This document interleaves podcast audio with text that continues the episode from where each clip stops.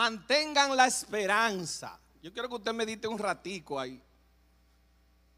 Yo no sé, pero yo oigo eso y me emociono, ¿verdad? Mantener la esperanza. A mí me encantaría que ese fuera el tema de hoy. Pero no eso es solamente el tema de hoy. Yo no quiero que se desanimen. Yo quiero que digan amén, gloria a Dios, que mantengan la esperanza. Vamos a poner otro pedacito, a ver. Aleluya. Pedro, pero dañaste a ver cómo la cosa. ¿Cómo que? Vamos a dejarle la primera parte nada más. Bueno, hermanos, ese es el tema de hoy completo. Hay que mantener la esperanza mientras sufrimos. Y para mí, en medio de esta pandemia y toda esta cosa, no hay mejor tema que ese. Amén. Y meditando, teniendo este tema en la mente, en la cabeza, ¿cómo yo transmito de la mejor manera? Mire, si usted tiene una gran expectativa hoy y está esperando que yo se la llene, se va a desilusionado. Pero si está esperando que el Señor de los cielos, el Espíritu Santo, nuestro Señor y Salvador Jesucristo la llene, usted se va a ir de aquí más que satisfecho. Así que ahora mismo bórreme de aquí, ahora mismo. Quite a Pedro de su mente y reciba del cielo lo que Dios tiene para su corazón. Amén. Miren, para mí, ¿verdad? Esto está en muchísimas partes en la Biblia. Pero para mí, el mejor libro de la Biblia que nos explica esto es Primera de Pedro. Yo voy a pedir a alguien que me preste una Biblia que a mí se me quedó ahí abajo. Porque yo tengo una aquí que es como electrónica, pero yo quiero. Hoy yo quiero tener esta. También, ¿verdad? Aquí. Porque hay gente que todavía no, no está en la electrónica, para, para que estén las dos ahí. Miren, esta carta para mí ha venido a ser muy importante en este tiempo. Y me, encantaría que lo sea también para ustedes. Y la única manera de que eso puede suceder es usted la lee. Así que no se lleve nada más del chin que yo le dé aquí hoy. Es más, como dice el pastor, vamos a tirarle una foto a los que se van a comprometer a leer Primera de Pedro, entero. Levante la mano el que va, al que, mire, si usted no lo va a leer, no levanta la mano. Dios le va a tirar una foto ahora mismo. Levante una mano el que va a comprometerse a leer Primera de Pedro completo. ¡Pac! Ya está tirada la foto, ya Dios lo vio. Así que ya usted sabe. Miren, yo quiero cantarle un pedacito de una canción. Que cierren la puerta, por favor. Para que no se quieran ir. Miren, cuando yo daba clase de escuela dominical, me encantaba una canción que decía, en mi corazón hay banderas de amor, banderas de amor, banderas de amor. Alzaré mi bandera, que todos vean, que todos vean, que todos vean. Alzaré mi bandera, que todos vean que Cristo ya vive en mí.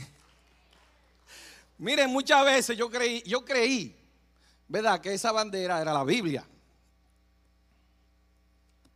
Pero esa bandera es usted. Y Cristo donde mora es en usted. Y donde quiera que usted va o vaya, usted tiene que alzar esa bandera. Y la otra persona tiene que ver que Cristo ya mora en ti. Amén.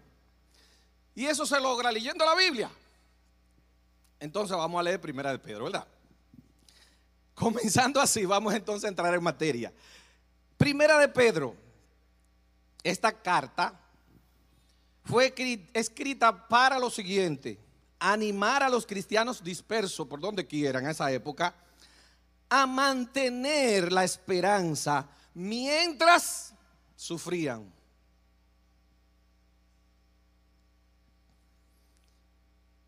los destinatarios previstos de Primera de Pedro, aquellos que tenían ya esta carta leída, ¿verdad? Parece que estaban pasando por muchísimas vicisitudes, enfrentando dificultades importantes como resultado de la oposición social y gubernamental debido a su fe en Cristo. Primera de Pedro 2, no se asusten que no la vamos a leer entera hoy. 19 al 20. Yo espero, ¿verdad?, que prendieron su Biblia ya y los que tienen una como esta ya la abrieron en Primera de Pedro. Dice así, porque esto haya gracia, si por causa de la conciencia ante Dios, alguien sobrelleva penalidad sufriendo injustamente. Pues me encanta esta pregunta. ¿Qué mérito hay si cuando ustedes pecan y son tratados con eh, severidad, lo soportan con paciencia? Pero si cuando hacen lo bueno, sufren por ello y lo soportan con paciencia, esto sí haya gracia de parte de Dios. Miren, a mí me gustaría tratar de ponerme como la vestidura de maestro ahora y hablarle un chin de justicia. Porque la justicia tiene dos partes principales que podríamos confundir con esto. Y con el próximo versículo quizás se va a poner más claro. Santiago 4:17 dice, aquel pues que sabe hacer lo bueno, lo correcto, y no lo hace, le es pecado. ¿Por qué yo le hablo de esto? De, ¿Verdad? Porque muchas veces nosotros creemos que justicia es castigar cuando usted lo hace mal, cuando usted lo hace incorrecto. Pero Santiago nos dice que si usted sabe hacer lo bueno y no lo hace, eso es peor. Usted merece un, castigo mayor que dejar de hacer lo bueno. De hacer, usted tiene que hacer lo correcto. Pero Pedro está hablando de otra dimensión. Pedro no está hablando de eso. Vamos a ver qué dice entonces en Primera de Pedro 3, del 14 al 17. Pero aún si sufren por causa de la justicia, dichosos son. Y no tengan miedo por temor a ello, ni se turben, sino santifiquen a Cristo como Señor en sus corazones. Ahí viene la canción, ¿verdad? Estando siempre preparados para presentar defensa ante todo el que con mansedumbre, perdón, y reverencia, teniendo buena conciencia para que, para que en aquello, con, aquella conducta ustedes, perdón, para que en aquello en que son calumniados, sean avergonzados los que hablan mal de la buena conducta de ustedes en Cristo. Voy a leerlo otra vez. Pero aún si sufren por causa de la justicia, dichosos son.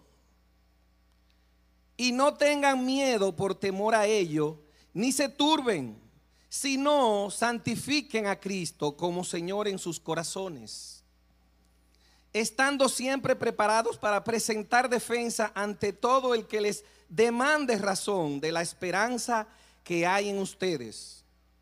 Pero háganlo con mansedumbre y reverencia, teniendo buena conciencia, para que en aquello en que son calumniados sean avergonzados los que hablan mal de la buena conducta de ustedes en Cristo.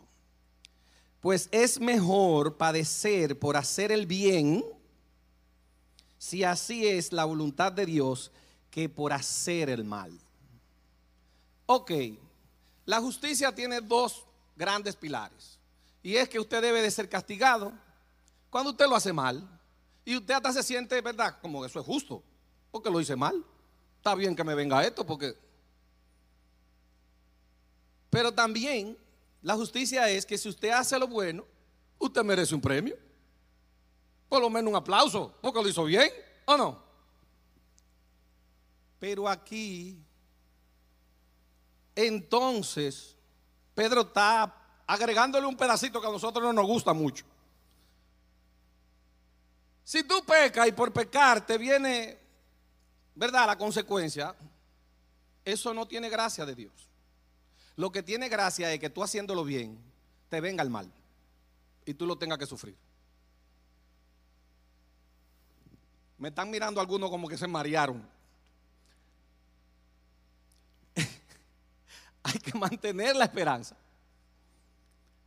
aún en medio del sufrimiento. Y para nosotros eso no es justo. Pero dice aquí que eso puede ser la voluntad de Dios para tu vida. Y si eso te viene, entonces vas a hallar gracia en Dios si tú en medio de ese sufrimiento mantienes la esperanza.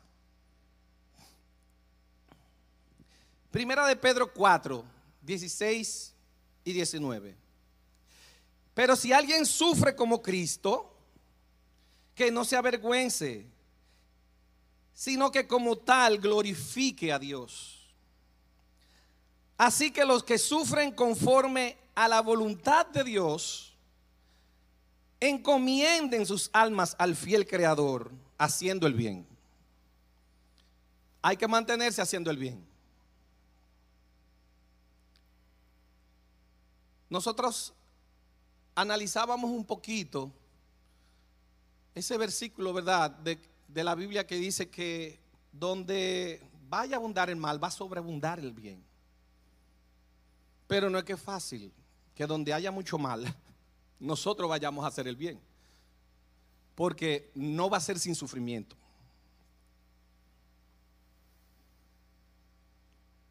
Pedro, pero esos versículos están muy bonitos, pero explícanos por favor cómo que nosotros vamos a resolver el problema de, ¿verdad?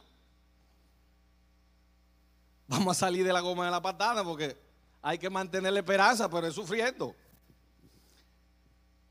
¿Cómo es posible lograr esto? Súper fácil. Si se lee en primera de Pedro, no mentira, mentira, mentira. Yo se lo voy a decir hoy.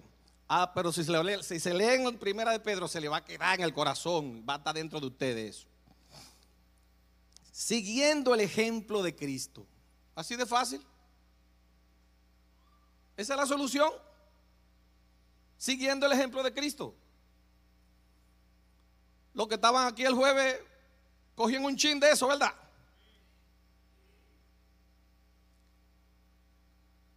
Pero hay que cambiar la mente para seguir el, ejemplo de Cristo. Y ahorita vamos a hablar un poquito más de eso. El autor de Primera de Pedro, Pedro, ¿verdad? No, yo no, Pedro el de la Biblia, Primera de Pedro le escribió Pedro aconseja a los creyentes que soporten el sufrimiento siguiendo el ejemplo de Cristo. Primera de Pedro 2.21. Porque para este propósito han sido llamados, pues también Cristo sufrió por ustedes, dejándoles ejemplo para que sigan sus pasos. Eso no soy yo. Pues yo lo voy a complicar ahora. ¿Quién se sabe Jeremías 29.11? Ese versículo me encanta a mí. Aleluya, gloria a Dios. ¿Y cómo va uno a decir eso que Dios lo que quiere son planes buenos para uno? Es más, vamos a leerlo. Jeremías 29, 11. Porque yo sé los planes que tengo para ustedes, dice el Señor. Planes de bienestar y no de calamidad, para darles un futuro y una esperanza. Pedro, pero ahora si tú te metiste en la goma del camión, ¿cómo tú me hablas de sufrimiento si ahí dice claro que Dios tiene planes de bien para mí. Ahí Dios me está hablando de que yo no, voy a tener calamidad. Vamos a leerlo otra vez. Planes de bienestar y no de calamidad. Para darles un, un futuro, una esperanza. Miren, yo no quiero que usted se ofenda con lo que yo voy a decir ahora. Ese versículo, si lo leemos terrenalmente, hay problema. Porque es que hay que mantener la esperanza en medio del sufrimiento. Y aquí como que está hablando como, como, como que uno va a vivir. ese versículo no tiene nada que ver con, con que usted beba aquí en la... Ese es el problema, que nosotros lo estamos leyendo men- con una mente finita, una mente corta, una mente... Y por eso digo que no se me ofendan. Porque no es que yo soy más, inteligente que ustedes, lo que pasa es que el Espíritu Santo como que le revela cosas a uno cuando uno lee la Biblia. Usted ve que no depende de mí, sino del Espíritu Santo. Y usted verá ahora cómo vamos a salir a goma del camión. Ese último pedacito, eso es para el futuro, es una esperanza que usted tiene. Usted sabe, sin Cristo, sin el plan de Dios, usted va a sufrir algo peor que la gripe, que el COVID, que toda la enfermedad, que el cáncer, que todo lo que usted se imagina. Porque hay un germen en el mundo que se llama pecado. Y el pecado lo lleva a usted a una muerte eterna, a estar separado de la presencia de Dios por siempre, eternamente. Y este versículo está diciendo que Dios lo va a librar de eso a usted, le va a dar una esperanza para que su futuro sea vivir eternamente con Dios. Fuera de todo mal. Fuera de todo sufrimiento. Eso en el futuro allá, como dice Newton en la ñapa. Eso no es para acá. Salimos de la goma del camión, ¿verdad? Como que ya el versículo apoya lo que estamos predicando hoy. Ah, pero si lo leemos terrenal, esos planes que Dios tiene es para ahora, para cuando yo ponga mi negocito me vaya bien. Esos planes son para que a mí no me dé COVID. Eso no es lo que dice el versículo. Ese versículo dice claramente que Dios lo quiere librar a usted de vivir eternamente fuera de la presencia de Él. De que usted en el futuro viva fuera de su gracia, viva fuera de lo que dice el versículo del bienestar y no de calamidad eterna. Lo que está en juego es peor que lo que usted pueda estar pensando de sufrir aquí una caballá. Miren, esto es bien fácil, pero hay que aplicarlo al paso, porque es verdad. Usted es justo que viva eternamente fuera de la presencia de Dios porque es pecador. Y la palabra de Dios dice que no hay ni un justo ni a un uno debajo del cielo. El que esté libre de pecado que tira la primera piedra. ¿Verdad? Por cuanto todos somos pecadores, somos destituidos de la gloria de Dios. Pero Dios eso lo arregló. Le buscó un remedio a eso. Y fue que Él sacrificó a su Hijo Jesucristo. A su único Hijo. Y ese Hijo vino hace dos mil años a pagar lo que tú le debes a Dios. Que es tu vida. Tú debes de morir por tu pecado.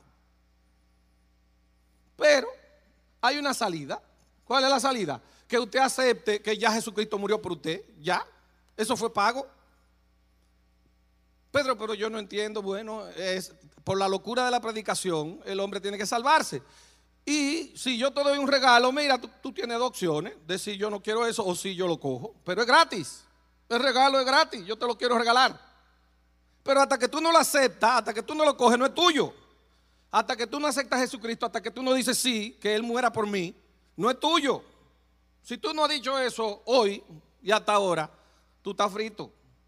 Vas a vivir eternamente fuera de la gracia de Dios, de su esperanza, de su futuro, sin calamidad, sin problemas, sin lágrimas.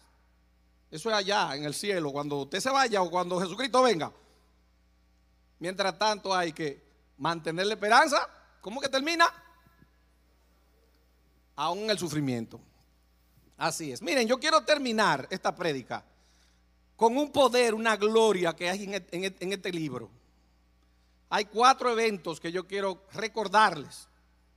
Cuando usted lo lea, que usted encuentre su evento, se va a recordar y va a decir, wow, poder y gloria. Y el primero es el más poderoso de todo. ¿Usted sabe cuál es? En primera de Pedro 3:21 dice que Jesucristo resucitó. El único que sabe de Biblia aquí es Don Cleve, porque él fue el único como que captó el asunto del poder y la gloria que hay en la resurrección de Cristo. Nosotros, ¿verdad? Predicamos un Cristo vivo, nosotros no predicamos un, un líder muerto, un líder que, ¿verdad? Los huesos están en la tumba. El de nosotros resucitó. Primera de Pedro 1, 3, 21. Bendito sea el Dios y Padre de nuestro Señor Jesucristo, quien según su gran misericordia nos ha hecho nacer de nuevo a una esperanza viva mediante la resurrección de Jesucristo de entre los muertos. Esa esperanza que nosotros podemos mantener en medio del sufrimiento, quien la provocó fue Cristo. A quien se la debemos es a Él. Y por Él nosotros podemos tener esa esperanza viva. Porque Él es el que resucitó primero, pues ustedes todos van a resucitar. Todos, dice la Biblia. Pero hay alguien que se le vaya adelante. Dice la Biblia que los muertos en Cristo van a resucitar primero. Por si usted creía que ustedes estaban altosos. El que ya se murió, antes que usted. Cuando eso pase, ellos van primero. Orden que pone la Biblia. Pero como esa no es la prédica de hoy. Dice entonces el 21, por medio de él son creyentes en Dios, que los resucitó de entre los muertos y le dio gloria, de manera que la fe y esperanza de ustedes sea en Dios. No una fe, ni una... Mire, hay gente que, no, yo tengo fe. No, no, no, no. La fe en Jesucristo, en Dios. Eso no es de que fe de que, de que va a pasar esto. Eso ya es otra cosa rara. Eso tiene que estar fundamentado en Jesucristo, en Dios mismo. Y entonces se convierte, en esa esperanza que usted tiene que mantener aún en medio del sufrimiento. Segundo evento de primera de Pedro. Un, un evento poderoso. Poderosísimo. Pagó por usted ese evento. Jesús muere en la cruz. ¿Cómo que hay poder ahí? Si Jesús no hubiese muerto en la cruz, tuviéramos frito, porque eso fue el pago por la muerte tuya. Él cargó todo el pecado del mundo. Y déjeme decirle una cosa importante. Por el pecado de usted de ayer, por el de hoy y por el de mañana. Para que sepa. Usted está pago ya si acepta a Jesucristo como su Señor y Salvador. Pero hay gente que le encanta aceptarlo como Salvador nada más. Porque eso es chulísimo. ¿Quién no quiere ser salvo? Imagínese que usted está jugándose en una piscina y otro se tira a sacarlo. Usted va, ay, gracias, ¿verdad? Pero él le va a decir, bueno, ahora tú eres mi esclavo. Yo soy tu señor. Todo lo que yo te diga, tú tienes que hacerlo. Eh, tírame por la piscina otra vez, porque eso no, eso no estaba en el plan. ¿Verdad? Hay que doblegar nuestra voluntad a que Él sea nuestro Señor. Eso no es fácil para el ser humano. Primera de Pedro 2, 24 y 3, 18. El mismo, él mismo llevó nuestros pecados en su cuerpo sobre la cruz a fin de que muramos al pecado y vivamos a la justicia. Porque por sus heridas fueron ustedes sanados. Me encanta este versículo. En Primera de Pedro que está. Yo sé que usted se lo sabía, pero no sabía que estaba en Primera de Pedro. 3.18 porque también Cristo murió por los pecados una sola vez, el justo por los injustos, para llevarnos a Dios, muerto en la carne, pero vivificado en el espíritu. Me encanta el que veamos las cosas. Fíjese como cuando vimos Jeremías en el espíritu, como que tiene más sentido ahora el versículo, ¿verdad? Yo sé que algunos de ustedes querían que el Señor le ayude aquí, pero ese versículo no es para eso, pero hay muchos versículos que son para eso. Dios le va a ayudar aquí. No se, no se, no se desespere. Pero ese no es el versículo para eso. Jeremías lo que te está hablando en el futuro, allá, cuando vivamos con Dios eternamente. Me quedé en 3.18. Ah, no, yo lo leí ya, ¿verdad? Vamos entonces al otro evento. Señores, esos dos eventos, yo no sé si usted está conmigo, pero eso es poder y gloria, resucitar de los muertos. Morir para que todo el pecado del mundo venga y usted ahora sea libre de pecado. Esto es poder que estamos hablando. ¿eh? El de ahora me gusta muchísimo. Hay que explicarlo un chin Dios ordena a Noé que construya el arca. Yo no sé si usted está conmigo. Ya no es Jesucristo que va a salvar a la gente. Ahora es Noé. Víctor, prepárate, que te toca a ti ahora. ¿Ven por qué me encanta esta parte? ¿Eh? Ahora Dios te quiere usar a ti para salvar a los que están allá afuera. Ya Él resucitó, ya Él murió en la cruz. Ahora te toca a ti. Sale a buscar a toda esa gente que se están perdiendo. Tú tienes que construir un arca porque no pueden caber. Pero es triste la historia de Neo. ¿Usted sabe por qué?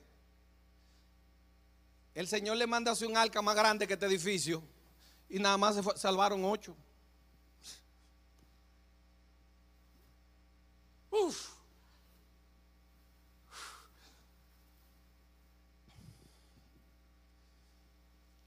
El arca que usted construye, yo no quiero que se salven ocho nada más.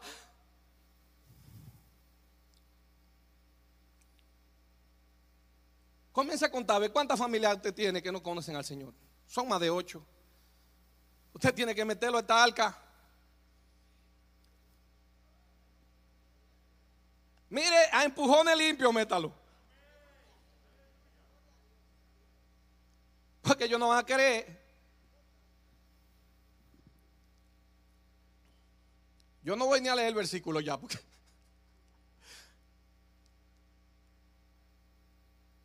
hay poder y gloria ahí.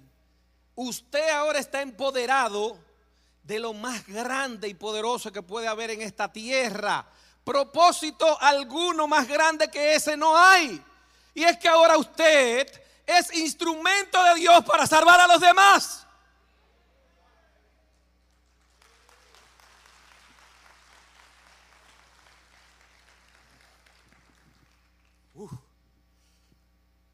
Miren, esto sí es poderoso ahora. El último evento, y con eso cerramos. Jesús asciende al cielo. Primera de Pedro 3:22. Quien está a la diestra de Dios, habiendo subido al cielo después de que le habían sido sometidos ángeles, autoridades y potestades, está intercediendo por usted. Si usted creía que esa labor, ese propósito de Dios, oh Dios, usted lo iba a hacer solo. Él le promete que Él va a estar con usted hasta el fin del mundo. Y va a estar dándole. Mire, usted, usted va, si usted es de, los militares de esta milicia, no es con tanque de guerra que usted va para la guerra. No es con bombas nucleares. Eso acaba ya para esta guerra. Aquí dice que el mismo Dios, el Rey de Reyes, el Señor de Señores, el que quitó el pecado del mundo, está intercediendo por usted. Yo no sé si usted se siente esperanzado como yo en esta mañana. Pero no solamente eso. Él dice, óyeme, yo estoy con mi papá ahí al lado pidiendo, óyeme, ese hijo mío, estoy pidiendo por él. Pedro, muévelo con poder y gloria. Eh, vamos a mandarle unos refuerzos, que eso necesita refuerzo, unos ángeles necesita él para esta actividad. Ustedes sabían que habían ángeles que, lo dice este versículo, no me lo estoy inventando yo. Antes de él dice, ya eso estaba sometido a él, antes de él subir para el cielo. Para cuando él se sentara, para estar ayudándolo a ustedes, y a mí también, claro, está verdad era con todo ángeles, autoridades y potestades. Los militares saben mucho de esto. Si usted es cabo y usted ve un general y usted no se para, le dan 30 días. ¿Dónde están los generales de aquí? Es 30 días porque usted no se paró a saludar. ¿Estamos entendiendo el asunto? Entonces, toda esa gente del cielo, no potestades ni, ni autoridades de aquí. No estamos hablando de que de presidente de, ningún país, estamos hablando de potestades y autoridades de los cielos. Están a disposición de usted a través de Jesucristo. Entonces, ¿Quién lo para a usted? ¿Quién le, ¿Quién una puerta a usted? Dígame. Si usted se dispone ir a donde usted quiera, salvar a quien usted quiera, ¿quién lo va a parar? El primero que está con usted es Jesucristo. Y, y Pañapa, entonces, en algunas ocasiones le manda ángeles, autoridades, potestades. Aleluya. Cristian como que está recibiendo del cielo la cuestión. Hermanos, mire, no hay excusa para no predicar el Evangelio. Usted no puede decir, no, porque yo soy un flaquindé, que yo no tengo fuerza, que yo... Eso no depende de nada de eso, ni de usted. Porque ¿quién va con usted? El que está conmigo, ¿quién? ¿Verdad? ¿Quién podrá? Si Dios está contigo, ¿quién contra ti, mi hermano? Y ahí está claro en este versículo. Si usted se lee primera de Pedro, usted va, mire, todo esto lo va a encontrar más claro que como yo se lo he explicado en esta mañana. Hermanos, que el Señor les bendiga, les use con poder y gloria.